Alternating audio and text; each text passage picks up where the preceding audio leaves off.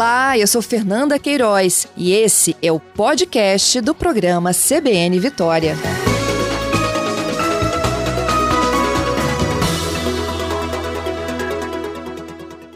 Secretário, bom dia. Bom dia, Fernanda. Bom dia, seus ouvintes. Estamos à disposição. Secretário, vamos falar um pouquinho dos primeiros resultados, né? A, a, começou às seis da manhã, Polícia Civil, Militar, Rodoviária Federal e também a Força Nacional. E as guardas municipais. Uhum. Uma operação elaborada e planejada pela Polícia Civil, é a sétima edição da operação, então denominada CAIM. Na operação de hoje, nós estamos cumprindo 17 mandados de busca e apreensão, especificamente no bairro da Penha. A operação também ocorreu no Morro do Cruzamento. É, até o momento que eu estava acompanhando, eu tive que entrar numa outra reunião, nós já tínhamos cinco armas apreendidas, é, dentre elas pistolas e revólveres, e algumas detenções. Então, assim, é um planejamento que está dentro do programa Estado Presente, que busca a redução dos homicídios no Espírito Santo, coordenado diretamente pelo governador Casagrande, e essas operações fazem parte, então, dessas ações na tentativa de colocar mais qualidade nas prisões, buscando efetivamente homicidas e traficantes que, infelizmente, se degladiam nessas comunidades e aterrorizam muito as comunidades mais carentes, mais humildes, de pessoas trabalhadoras e que merecem todo o nosso apoio. Importante destacar que muitas vezes é, essas entradas nesses locais, por alguns, acaba tendo a, a observação de que nós estamos massacrando a comunidade local, que nós estamos, muito pelo contrário, a nossa intenção é proteger essas pessoas e prender esses criminosos que trazem tantos malefícios para essas comunidades. Secretário, é, essa é a sétima, já foram seis outras, né? E você, agora você me disse, né, que as, muitas das vezes a, a sensação da sociedade é que vocês estão entrando com, com, com violência e te, de forma repressiva, tentando conter essa violência.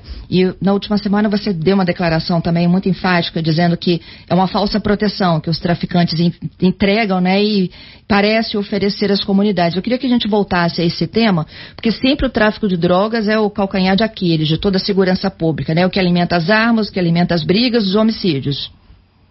É perfeito, Fernanda. É claro que existe toda uma, uma visão muito maior né, que a gente tem que olhar toda essa questão do tráfico estupefaciente.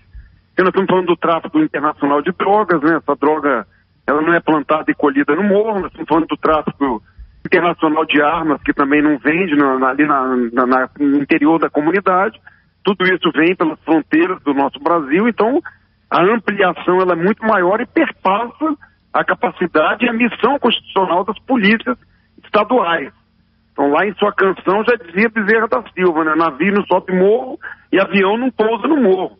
Então, isso está vindo por algum lugar. Então, isso sobrecarrega muito as nossas polícias quando nós temos que entrar nesses locais para retirar as armas. Mas quando nós falávamos da questão do traficante, principalmente, em relação a uma prisão qualificada que nós fizemos na semana passada, e que esse indivíduo era o chefe, vamos assim dizer, do tráfico do bairro de Jesus de Nazaré.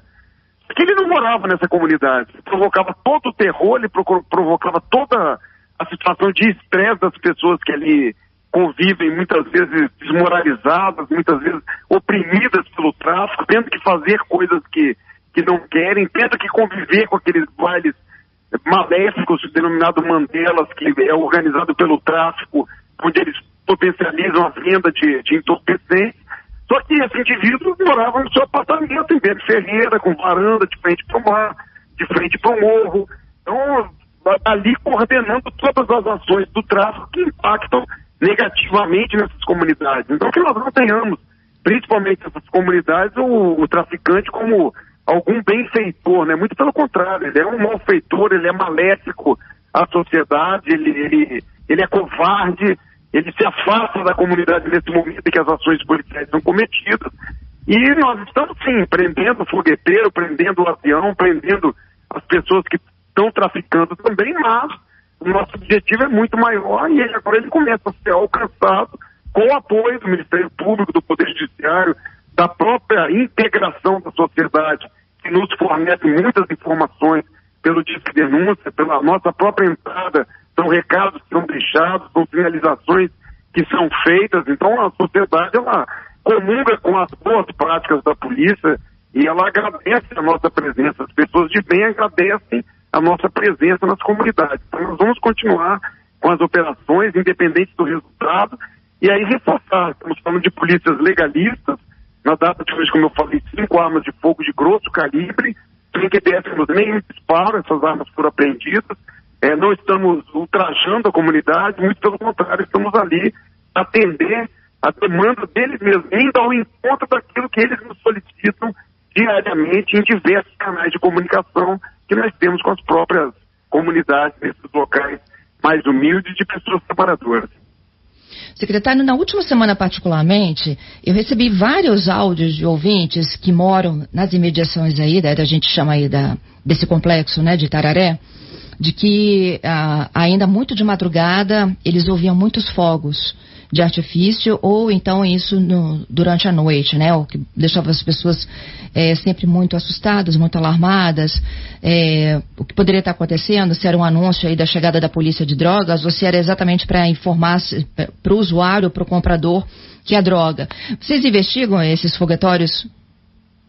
Olha, Fernanda, é uma situação muito difícil, né? Porque não tem nenhuma restrição para venda disso, né?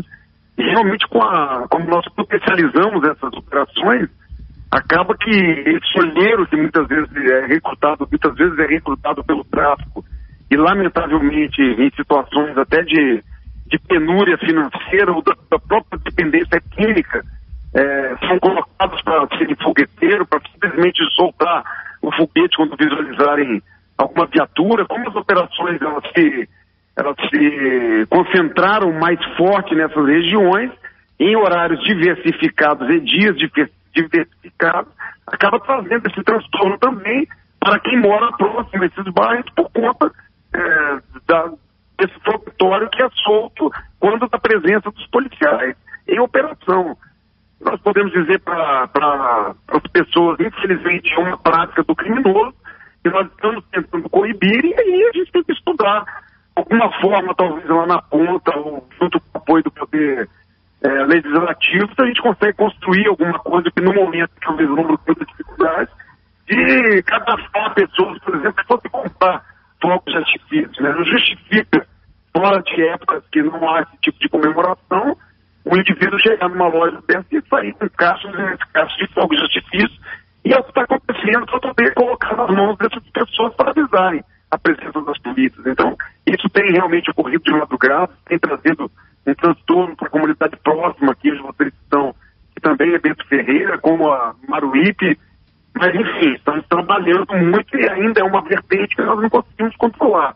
Nosso maior desafio é a redução dos homicídios, é prender esses criminosos, é prender traficantes, mas como eu te falei, a vertente do tráfico ela tem uma perna muito maior, com extensão internacional que perpassa o trabalho das nossas polícias. Mas estamos focados e buscando sempre trazer a paz social para todas as comunidades distintamente. Uhum.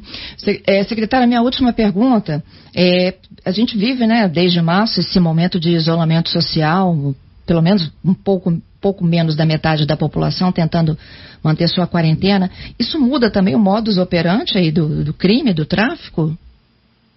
É um momento muito difícil para a família policial também. O nosso policial também ele está diante de uma situação muito nova para ele, né? Ele não sabe se diante da sua ação ele vai se contaminar, se ele vai levar aquilo para dentro da sua residência, para os seus familiares. Então existe sim uma preocupação. É, enquanto gestores, o que nós fizemos foi na linha de proporcionar esses policiais as mesmas situações que previnem, como álcool em gel, como máscara. É, recentemente saiu uma portaria da, da Secretaria de Saúde exclusivamente aos agentes de segurança recomendando algumas situações de prevenção, mas infelizmente nós não podemos nos dar o luxo de ficar em home office, né? nós temos que trabalhar, porque a criminalidade não para, é que vai todo o meu agradecimento aos nossos agentes de segurança, é, estendendo as guardas municipais que nós estejam nos municípios, estão nos ajudando muito, junto com a Guarda Municipal, com a Polícia Civil, com o Corpo de Bombeiros, Força Nacional, Polícia Rodoviária Federal. Então existe uma integração muito forte para que as ações como a de hoje se fortaleçam cada vez mais e a gente possa não só reduzir a questão dos homicídios, mas também prender esses indivíduos aí que trazem todo esse transtorno ligado escapa o tráfego para essas regiões. Te agradeço, viu, pela entrevista e pela participação. Bom resultado aí na operação. Muito obrigado, Fernando, pela oportunidade. Um grande abraço para você, a você e